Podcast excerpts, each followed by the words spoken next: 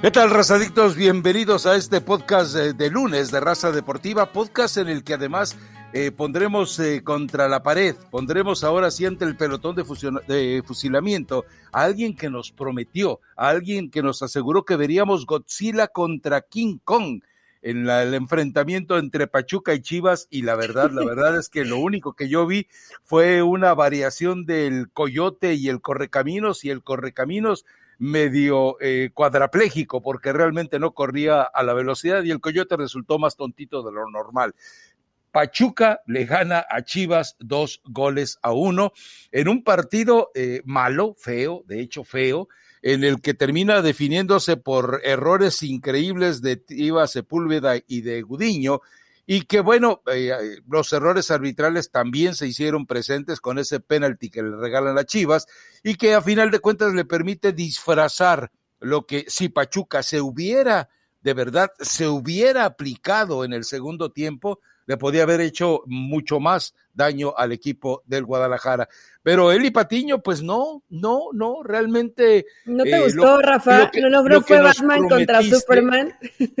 No, no, no, la verdad es que fue eh, realmente, bueno, creo que había eh, más creatividad agresiva por parte del Chapulín Colorado que por cualquiera de estos dos equipillos. Hay más tensión entre Cuauhtémoc Blanco y Faitelson. No, no es cierto. Saludos. puede que sí, ¿no? puede, que sí. Eh, no, no fue un gran partido. Honestamente, yo sí esperaba un poco más de espectacularidad, pero no se dio. Eh, al final, Rafa, con simplemente con una muy buena presión, una presión alta de Pachuca, terminó haciéndole mucho daño a Chivas, que fueron víctima de sus propios errores que ya para la segunda mitad me parece que con las modificaciones eh, Chivas intenta, pero ya no puede, ¿no? Pachuca eh, retrocede algunos metros atrás, se para bien en la cancha y se vuelve muy complicado para Guadalajara encontrar espacios. Eh, no fue un partido espectacular. A mí me sigue gustando este Pachuca porque por momentos sí ya muestra el, trabajo de Guillermo Almada. No es el equipo contundente ni el mejor equipo del, del, torneo mexicano, pero creo que a partir de dos fechas, los dos partidos ganados, eh, Pachuca tiene muy, muy clarito lo, lo que quiere, ¿no? Potenciar la gente que llega por bandas, lo que pueden generar de, eh, de fuera hacia adentro, tanto González como Romario Ibarra y dejar en esa libertad a Víctor Guzmán como un falso nueve, pero, pero tiene libertades por todo el frente de ataque, ¿no? Entonces será un poco la propuesta de Pachuca, mucha intensidad para la presión, rápido en transición y Chivas, eh, pues Chivas sí, creo que sí queda de ver de acuerdo a lo que ha prometido Leaño, ¿no? Sale y ofrece una disculpa, eh, el primer tiempo no termina por gustarle, pero por lo menos si en cuanto a tema fútbol cometes algunos errores que te puede pasar ese tipo de, accidentes, eh, no debería porque son de primera división, pero ante esa presión que ejerció Pachuca te pueden pasar esos accidentes. Y, de pronto Chivas en cuanto a la determinación, la garra, el ímpetu, la intensidad que siempre prometieron, pues estuvieron muy por debajo de, ¿no, Rafa? Creo que ahí es donde tendrán que exigirle y, y explicar en este caso Leaño por qué eh, de pronto estos, estos bajones, no, obviamente Pachuca es mejor que, que Mazatlán de lo que fue la semana pasada, pero en cuanto a intensidad, creo que Chivas no puede negociarlo o no puede bajar, porque si no, se da ese tipo de resultados y ya en 45 minutos muchas veces no te alcanza para darle la vuelta. A ver, eh, vamos a los goles que marca Pachuca, por decirlo de alguna manera. A ver, eh, de repente. Que permite Chivas. Sí, no, no, la verdad es que fabrica Chivas.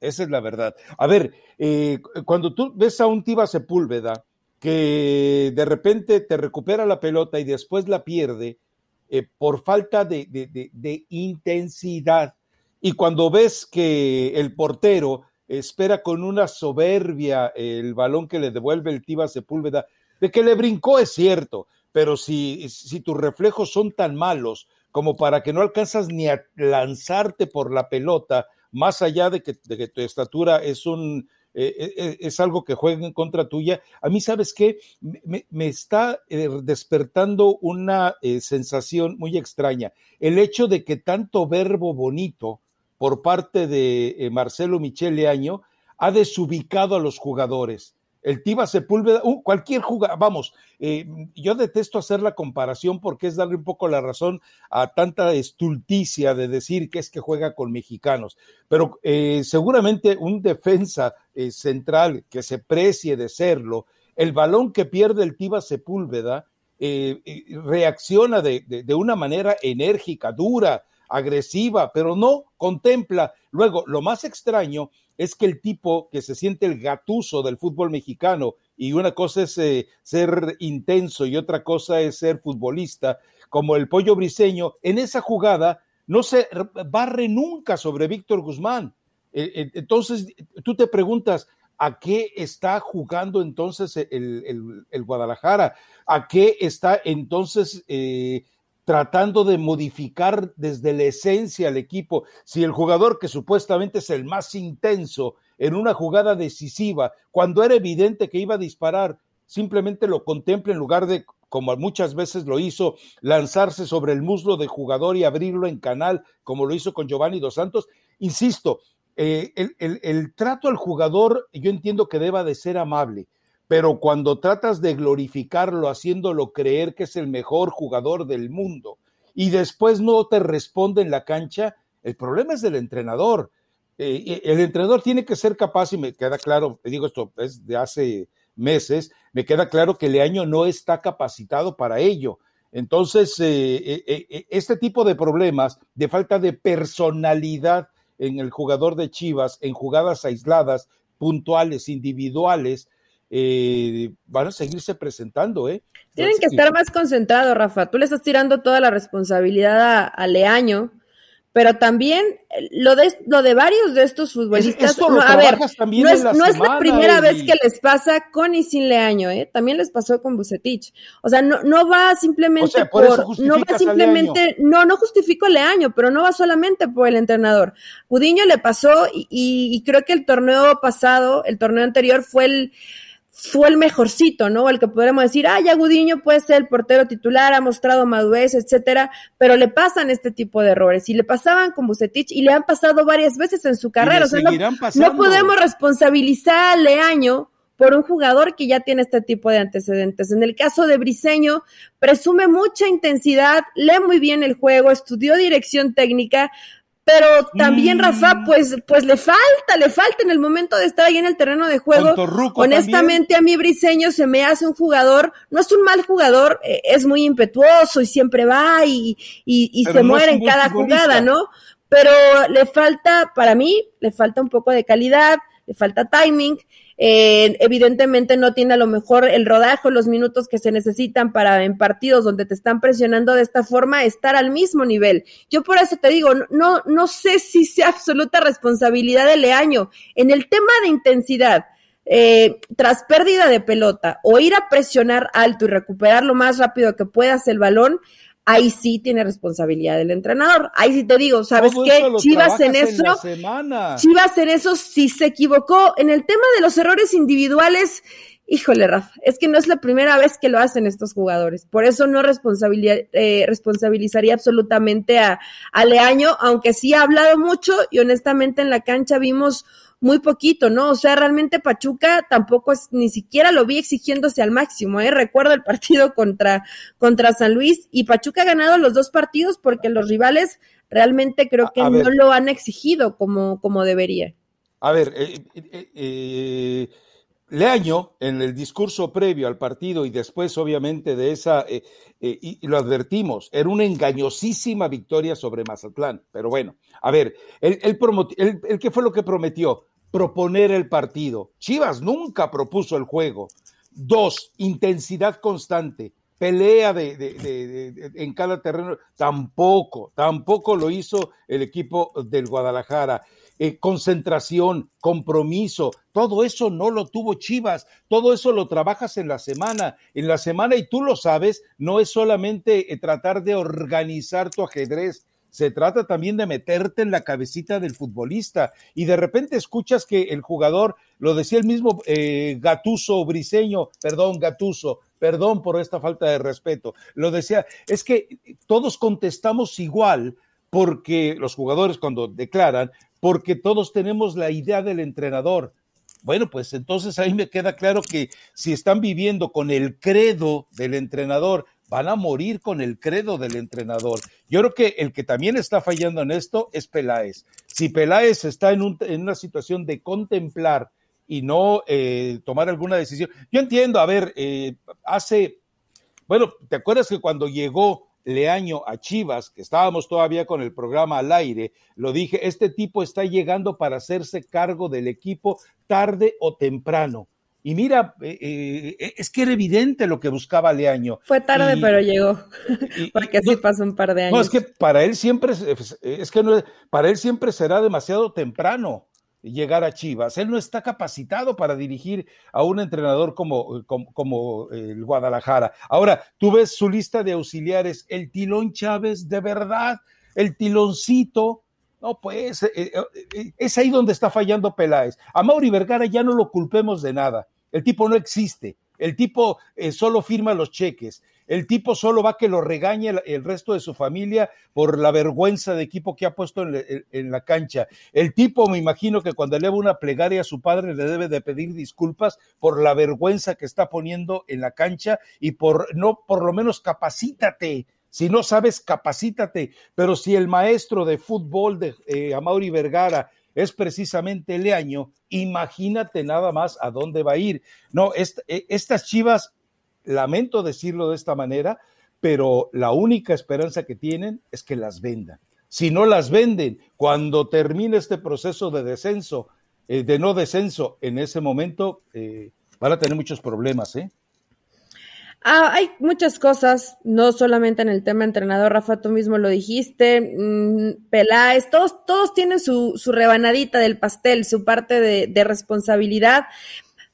Quiero pensar que es temprano, Chivas sí dejó de hacer algunas cosas, también creo que se vieron un, tanto sorprendidos, inclusive, em, no, no, no quiero decir la palabra asustados, pero tenían como esa incertidumbre de qué está pasando, estaban perdiendo muy rápido la pelota y en esos minutos no supieron manejar esa presión que, que estaba haciendo Pachuca y pasan este tipo de, de errores, ¿no? Eh, yo la verdad espero que los jugadores aprendan que Leaño aprenda que, que va a haber rivales que van a salir así, que te van a morder desde la salida, que te van a apretar y que tienes que tener la tranquilidad, la personalidad y el, la base del trabajo para poder solventarlo, para poder solventarlo. Yo creo que es que, Rafa, lo de la semana pasada no creo que haya sido ni accidente ni coincidencia y creo que esto ante Pachuca te deja más enseñanzas de lo que seguramente te hubiera dejado si hubieras empatado o, ganado el partido, ¿no? Entonces, quiero pensar que se puede corregir en la semana. En serio, creo que Chivas no tiene un mal equipo, Rafa. No tiene un mal equipo. ni, creo que Leaño sea un mal entrenador, pero sí hay muchas circunstancias alrededor eh, que, que ya vienen arrastrando y que por un partido muchas veces te terminan te terminan crucificando, ¿no? Cuando no toda la culpa es de Leaño. Yo te veo muy enojado con Leaño. Dices, es que Leaño no, está listo, no está preparado para Chivas. Dime cuántos en la historia sí han estado preparados para Chivas. son muy poquitos, ¿eh? O sea, la mayoría de los campeonatos de Chivas, tú lo sabes. Yo al menos no los vi, a lo mejor tú sí, pero son en blanco y negro. Pero en este, en torneos cortos, o ya yéndonos un poquito más al presente, ¿cuántos entrenadores sí han logrado eh, lo, que, lo que según tú o lo que según muchos necesita este Guadalajara, el Chepo y Matías Almeida, ¿no? ¿Quién más? Bueno, poco antes que ellos, Alberto Guerra, pero ese es un problema también de, falta de dirección. A ver, eh, ¿qué pasó con Salvador Martínez Garza?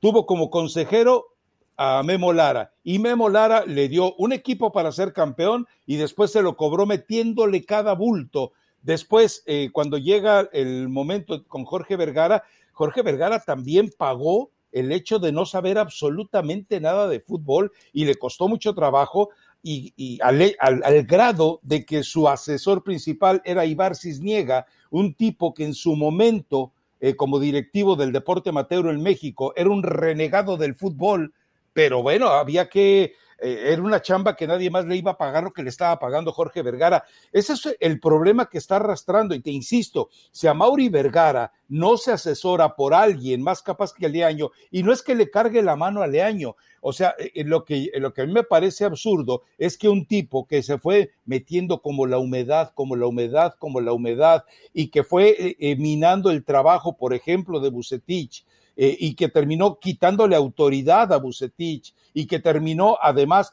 ganándole el vestidor a Bucetich con la cantidad de chamacos que le fue infiltrando, caballitos de Troya o tontitos o burritos de Troya más bien. Entonces, todo esto eh, te, lleva a pensar si él merece esta, esta posibilidad que se le está dando. Eh, y queda claro que hasta el momento, todo lo que tú me dices que no hizo Chivas, todo eso se trabaja en la semana. Todo eso eh, desde la personalidad, él y tú lo sabes, tienes que trabajar en lo que quieres que hagan en la cancha, pero antes que eso, en la personalidad para hacer eso que tienen que hacer en la cancha. Porque no se trata solamente de qué tienes que hacer con la pelota, sino de que tengan la personalidad de hacerlo mejor que el adversario con la pelota. Pero bueno, eh, se le vienen partidos complicados a Chivas, sobre todo eh, Querétaro, que está, yo entiendo, me vas a decir, es un muerto, y Juárez, que también estoy de acuerdo contigo, es otro muerto, pero bueno, eh, en el caso de, del, del, Tuca, eh, me parece que se van a comer crudo a Chivas, y por el otro lado, me parece que también hay un escenario muy complicado en todo lo que tiene que enfrentar el Guadalajara. sí, no, no, no se vienen em, no se vienen semanas fáciles y más ante este tipo de rivales que de pronto puedes decir, bueno, para Guadalajara en el papel deberían representar no tanta o no tan alta exigencia, pero va a ser complicado. Evidentemente, cuando pierdes, pues no, no trabajas con la misma confianza. Bien lo dices, viene Querétaro, visitan Juárez y ya para la jornada 5 está Tigres, ¿no? Se vendrá la fecha FIFA en ese tiempo. Hay que, hay que ver si, si termina por, por resultar o no Chivas tiene opciones, tiene muy buenas opciones en la banca, tienes a Fernando Beltrán, tienes de opción a, Cisneros, hay que ver cómo termina también adaptándose el, el Pejito Alvarado, que honestamente, Rafa, pues a veces se responsabiliza al técnico con, cierta razón y justificación, pero también los jugadores tienen que dar un poquito más, ¿no? Hay que ver si este refuerzo, porque fue eh, refuerzo Roberto Alvarado, pues termina realmente ayudando a Guadalajara, ¿no? Ante equipos que si te cierran bien los espacios, pues parecía que las ideas se, se le comienzan a agotar a Guadalajara, ¿no? Es fecha 2, que, mm, como dicen, como dicen en mi pueblo, andamos pisteando tranquilos. Espérate que pase un poquito eh, más a ver. Eso lo dijo Raúl Arias. Eso lo dijo Raúl Arias. Y lo dijo dirigiendo a Chivas. Pero eso dijo chupando tranquilos, ¿no? Sí, espérate, estamos chupando tranquilos. aguanta, aguanta, falta. Fecha 2. Imagina, eh, Imagínate eventualmente la situación muy puntual de tener que pensar en, el, e, e, en, los adversarios y el hecho de que tú digas vamos a proponer, no, no, es, hay un desfasamiento total con lo que ocurre en Chivas, pero bueno, ya estaremos hablando eh, de todo esto en su momento, ¿no?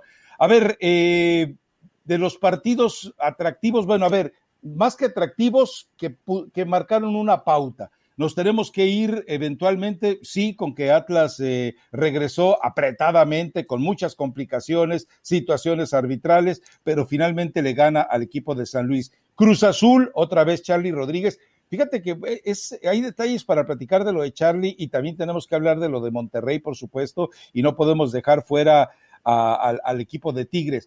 Pero mm, yo creo que lo de Charlie eh, es una lección que le, estaba, le está dando Juan Reynoso a Javier Aguirre de dónde debería de jugar Charlie Rodríguez, ¿no? Pues es que Rafa ya se convirtió en un delantero.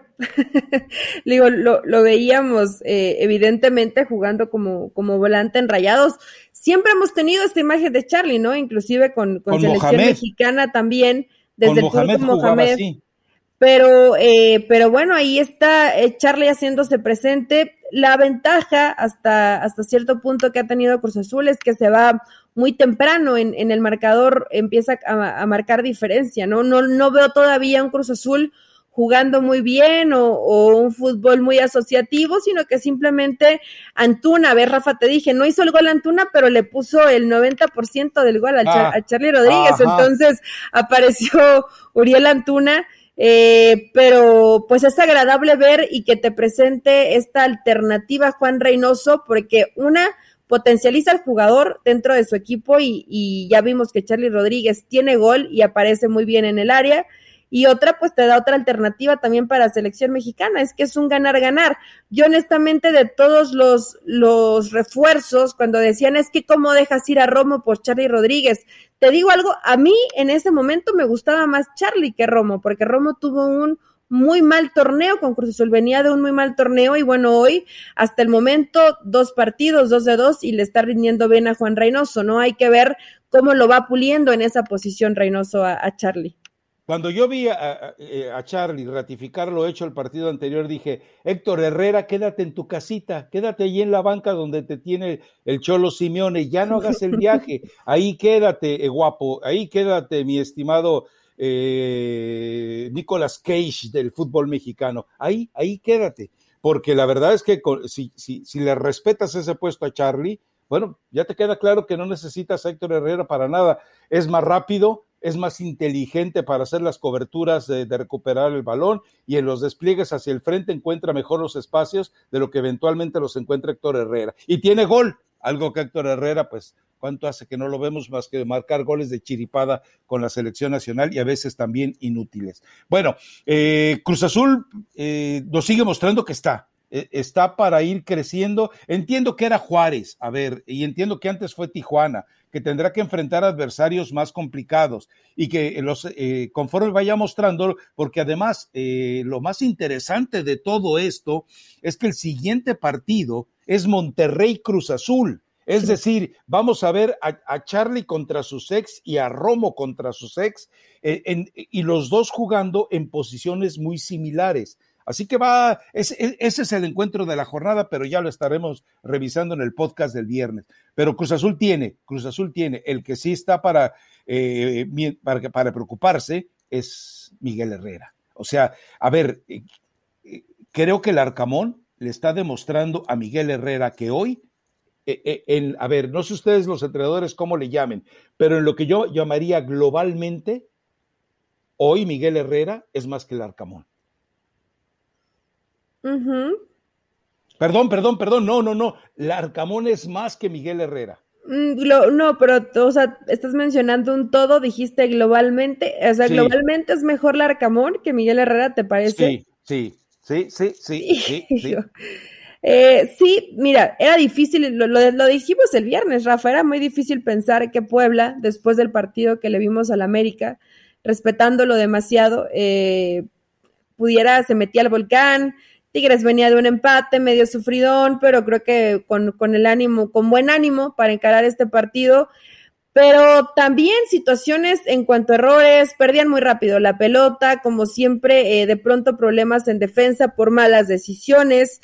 Lo del tema de, del autogol, más allá de, de Carlos, más allá de Carlos Salcedo, eh, de pronto no, no, no es porque te hagan ese autogol eh, o porque se equivoque el futbolista, es por, lo, por los errores o por lo que dejas de hacer o por cómo pierdes la pelota, cómo te dejas presionar, no puedes recargar la responsabilidad. y mira que a mí, a mí Carlos Salcedo, tú bien sabes que, que no me cae bien, eh, no, no me cae bien, aparte creo que era su, su último baile o no sé qué puso ahí en redes sociales ya despidiéndose de cierta forma de Tigres, pero sí le termina ganando la partida a Puebla, ¿no? Y sobre todo con, em, con situaciones muy básicas, Rafa, el tema de, de, la presión, evidentemente jugadores, pues que sí te llegan a, a, marcar diferencia, pero tú vueltas a ver la nómina de, de Puebla y dices, bueno, Araujo tuvo un buen partido, pero pero pues tiene muy poquito de dónde echar mano al Arcamón, por eso a lo mejor dices en un tema global hoy es más Larcamón. Le ha demostrado al Arcamón no solamente a Miguel Herrera, sino a la mayoría de los técnicos del fútbol mexicano que, que con poco te, te plantea muy buenos partidos, ¿no? Ojo, es, el eh, Araujo ya no solamente eh, significó en este partido. Recuerda que contra América fue. Sí, lo mismo, contra América fue el más importante. Que marcó totalmente la diferencia en el partido. Ahora, cuando no tienes capacidad de reacción, y, esto, va, esto va a parecer una herejía, un sacrilegio, pero eh, ya de verdad, de verdad, Guiñac está para ser titular y jugar los 90 minutos. Para ser titular, sí. Para jugar los 90 minutos, yo creo que ya no, Rafa. Ya no te tienes que buscar de pronto si Guiñac tiene ciertos minutos donde puede generar un esfuerzo, que tampoco es un jugador que corra tanto, ¿no? Pero, pero trata de que siempre está de hacerse presente, pero ya para 90 minutos no. Eh, no lo vamos a matar porque falló el penal, aparte ya, eh, ya era tarde en el partido, me parece, para, para reaccionar. Pero sí es cierto que yo creo que a Guiñac pues ya no le da, pero, pero no de este torneo, ¿eh, Rafa? O sea, no es un, eh, no es por un partido, no es porque perdiste contra Puebla. Creo que Guiñac ya desde hace más o menos que te, que te gusta un año.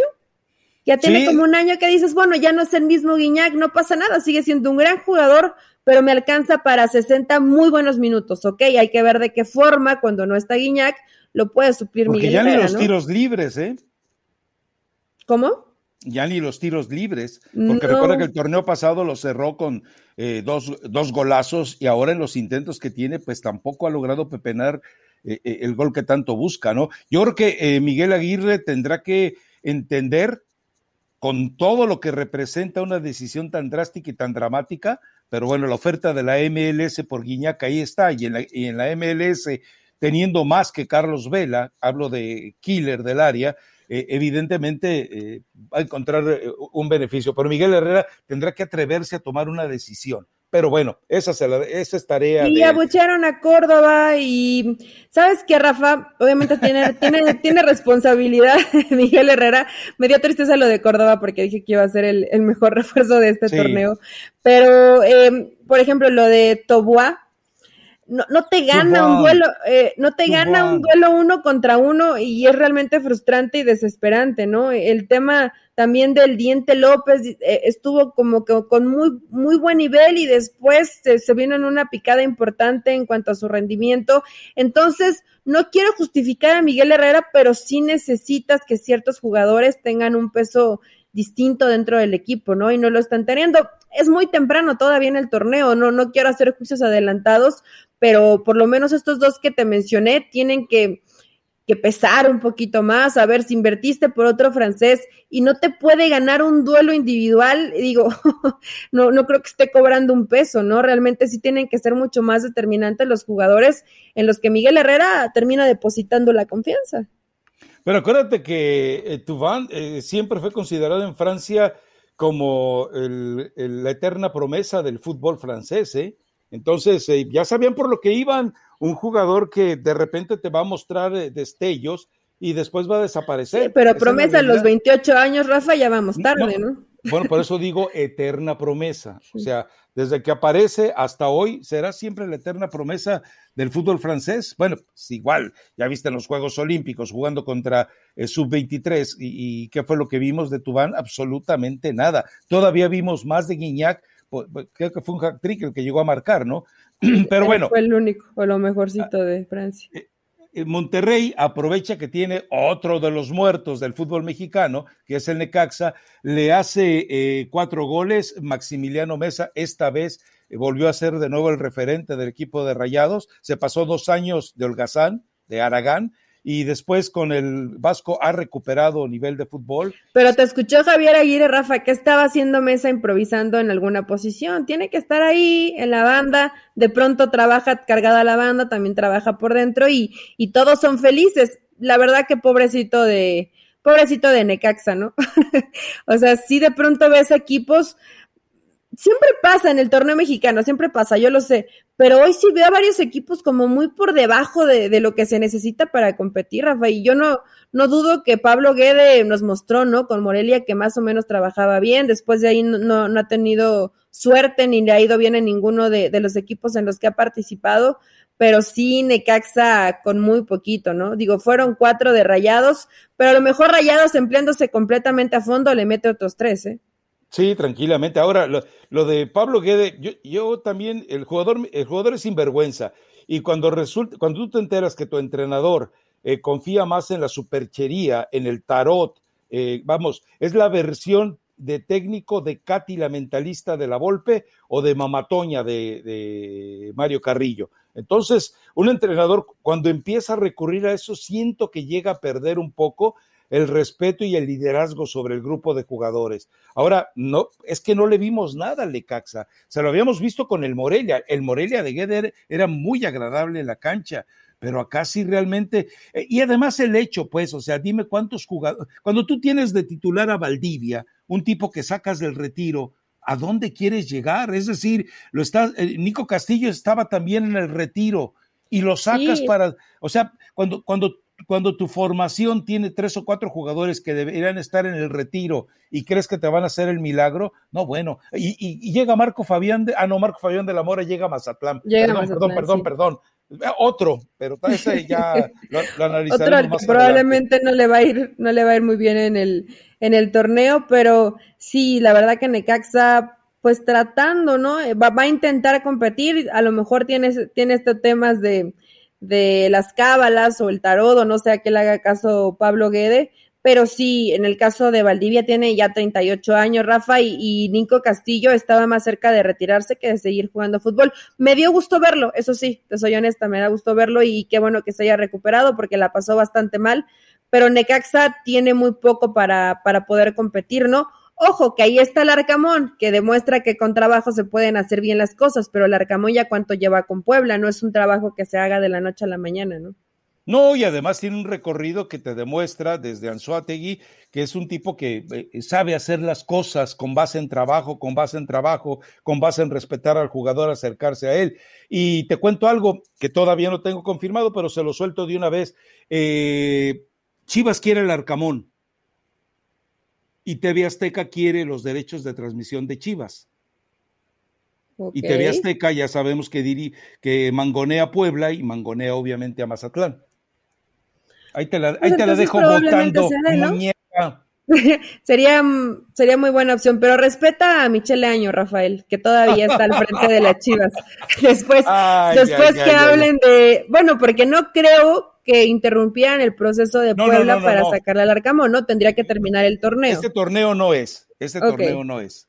Este torneo sí. La primera opción cuando acabe el torneo. Exactamente. Ok, me parece perfecto. y hay una buena carta para manejar los derechos de transmisión de Chivas en México están eh, en condiciones de negociarse y por otro lado, bueno, pues eh, eh, Larcamón, si ese es el precio, pues a lo mejor. Ahora, Larcamón trabaja fundamentalmente bien con siete, ocho extranjeros en su alineación de arranque, ¿no? Entonces, esa es una, esa es una gran diferencia. Y estos jugadores mexicanos que están en Chivas, insisto, ninguno de ellos, ¿eh? Pero ninguno de ellos. Eh, en, los tiempos de bonanza de Chivas, ninguno de estos sería titular. De estos jugadores, comparándolo con los que fueron campeones con, con por ejemplo, con Alberto Guerra, ninguno sería titular. De los que fueron campeones con eh, Ferretti, ninguno sería titular. Entonces, pero bueno, en fin. Tienen que, tienen que dar más, Rafa. Eh, ¿Qué otro partido? Ahorita estábamos con Rayados. Los no vamos a hablar de los superlíderes Pumas. También, claro. fue desde el viernes, ¿no? Pero, pero siguen, siguen ahí goleando, gustando, ganando y goleando. Lo prometiste y lo cumplieron. Te, lo cumplieron los Pumas del Es que yo le tienen todas, ¿eh? Yo, yo, no, yo no me equivoqué en ninguno de los pronósticos. Sí, en el de Tigres. Bueno, ahí lo fuimos los dos. Creímos, creíamos que Tigres podía haber hecho un poco más. Porque un razadicto me dijo, le estás atinando a lo de Puebla, que le iba a sacar un susto a Tigres. Ya ves, yo, no, yo dije que, que le iban a sacar un susto a Tigres, porque, insisto, eh, eh, en el concepto global es más entrenador Larcamón que, que, que, el Piojo. Ahora, si yo tengo un equipo a quien voy a poner, yo prefiero al Piojo. Que, que suena un contrasentido, sí suena un contrasentido, pero yo quiero un equipo que sea capaz de meterse a una semifinal y una final de un torneo y no que solamente se convierta en la cenicienta de torneos, que es lo que hace evidentemente el Arcamón con sus equipos, ¿no? Pero bueno. A ver, pero lo de Pumas. Me encantaría eh, ver al Arcamón, Rafa, con un muy buen equipo. O sea, con Tigres, por ejemplo. Por ejemplo, um, con Tigres, cualquier otra muy buena nómina del fútbol mexicano, porque evidentemente ese tipo de jugadores al final son los que te ganan los partidos, los jugadores que te marcan diferencia, que son distintos, los planteles que están muy bien armados, como en este caso, no, no diría Tigres, diría Rayados, por ejemplo, pero quiero ver al Arcamón a lo mejor en esos partidos decisivos con un poquito de mayor calidad en el plantel, a ver, a ver qué saldría, pero bueno, a lo mejor nos tenemos que esperar para todavía ver eso y, y los Pumas, pues sorprendiendo. Vaya, Querétaro tampoco, tampoco es un equipo que ponga demasiada resistencia, ¿no? Pero comenzó ganando y Pumas te demuestra que puede venir de atrás y, también sabe resolver ese tipo de cosas. Y una expulsión totalmente injusta. Sí, expulsión injusta para Mozo, lamentablemente sí. Eh, estaba complicada, ¿no, Rafa? Porque había ciertas tomas donde parecía que sí le metía el codo, pero me parece que había una muy, muy, muy, eh, muy exacta donde te dabas cuenta que no había eh, ninguna intención, ni siquiera Mozo hizo el, hizo el, codo para atrás, ni mucho menos. La vende bien el burrito y se la termina comprando, ¿no? Hubo una, hubo una acción similar en el partido de Pachuca contra Chivas en la que están involucrados Saldívar y quién era el jugador de Pachuca y que quedó en amarilla pues, después de pasar por el bar. Quedó en amarilla. Sí, entonces, eh, es decir, eh, bueno, esto nos ratifica que después de ver todos los partidos de esta jornada, bueno, falta uno todavía pendiente, pero eh, después de ver los partidos de esta jornada, el arbitraje sigue siendo una calamidad en México. Y el hecho de que a César R por los suelos, después de los errores que tuvo en, el bar en, esta, en esta jornada, uno nos explica que haya recibido la, la distinción como árbitro FIFA y demás, ¿no? Para la Copa del Mundo y, anexas. En fin, pero bueno, es lamentable. cositas que pasan del fútbol, pero en este caso Pumas muy bien, los brasileños le siguen, eh, le siguen dando resultados, Rogerio, Diogo, eh, un equipo que, que, presiona bien y que además ahorita están motivados y tienen gol, han mejorado mucho en, cómo defienden. Pumas en términos generales, Rafa, pues creo que no se le puede criticar absolutamente nada, ¿no? Está, está haciendo bien su trabajo con lo que tiene Linini. Y, que sirva ya para cerrar el podcast antes de que el productor eh, nos salte al ruedo. Eh, León Atlas, a media semana, partido pendiente de la primera fecha, es la reedición de la final, no sirve de nada eh, con respecto a verlo como revancha contra el León. El León todavía no es lo que debe de llegar a comparecer dentro de la cancha, empatar con Tijuana un gol, realmente me parece que no es como para sentirse eh, satisfecho para nada, pero bueno, eh, eh, debe de ser un partido atractivo por lo que el León ofrece y por lo que el Atlas, bueno, dentro de su esquema ratonero, el que le gusta jugar a Coca, el Guardiola del fútbol mexicano, digo, del fútbol de, su, de América, bueno, pues yo creo que puede terminar por ser atractivo. Que insisto, el resultado no va a cambiar, eh, la sensación determinante que fue una final de torneo, ¿no? No, definitivamente no. Eh, pero puede ser un buen partido, Rafa. De pronto, ya te acuerdas que nos preguntábamos qué había pasado con el de Mazatlán América, fue porque están remodelando el Kraken digo, para la gente que a lo mejor se quedó con, con ese pendiente de por qué habían pospuesto ese partido, ¿te acuerdas que lo platicamos y no le dimos respuesta a los razadictos? Eh, bueno, pues ahí para, para que estén enterados. Y bueno, está bien, me gusta tener el fútbol a media semana. A mí, honestamente, Rafa, eh, Atlas no me gustó, no me gustó en su presentación. ¿A ti sí? No, gana, no, gana, pero a mí no me gustó. Y obviamente, bueno, eh, ya llega Lucas Rodríguez al equipo, un uruguayo, eh, con la esperanza de que colabore con, el, eh, con lo que pretende ahora hacer Coca. Y esto lo va, evidentemente, eh, a, fortalecer y a tratar de consolidar para que no sea víctima de la campeonitis. Pero bueno, yo espero que al final sea un partido eh, de eso, de la, de, de, de, la intensidad acumulada de un León que quiere una revancha que no sirve para nada y del Atlas seguir refrendando que es el campeón del fútbol mexicano, haber debutado con una victoria como quiera que sea y ante quien haya sido, porque fue el muerto este del San Luis, bueno, pues igual, ¿eh? no, y aparte León también debutó con Cholos. Ojo que Cholos, a, mí Cholos me gusta cómo juega. Ah, Cholos me, espérate, Cholos me gustó contra Cruz Azul Pía, yo sé que pierde el partido y me gustó, se salvaron. Rafa, no sé si viste el partido, porque había muchos partidos al mismo tiempo. En ese momento también estaba el de Cruz Azul. Yo el de Cruz Azul lo vi después, lo vi más tarde. ¿En serio? Eh, en repetición. Sí, ¿por qué? Porque fue el que teníamos por ESPN, Rafa. Entonces tenía que ver el, ah, el Cholos contra León. Y León, ojo, no, no jugó bien León, ¿eh? a mí León no me gustó, Cholos cada vez me gusta más, terminó siendo el héroe Rodolfo Cota, pero a este León de pronto le, le costaba, cuando se anima y presiona un poquito más alto, eh, Cholos también otra vez víctima de, sus errores, ¿no? Tocando hacia atrás pero a León le falta, le falta mucho trabajo y tiene que recuperar jugadores. No va a estar Meneses porque tenía esos dos partidos eh, de suspensión y tiene algunos jugadores todavía con, con problemas de, COVID, ¿no? Omar Fernández es uno de ellos, Fede, otro de, de los refuerzos. Entonces, hasta cierto punto León un tanto disminuido. Veremos cómo se presenta contra Atlas, pero pero no, la primera versión de León no me gustó, hasta por momentos un poco tirado para atrás, lo cual me llamó la atención de, de Arierola, ¿no? Hay que ver cómo toma esta revancha, ya no revancha, porque al final pues el campeón es Atlas. Sí, definitivamente. Bueno, eh, eh, recomendación musical, Elizabeth Patiño.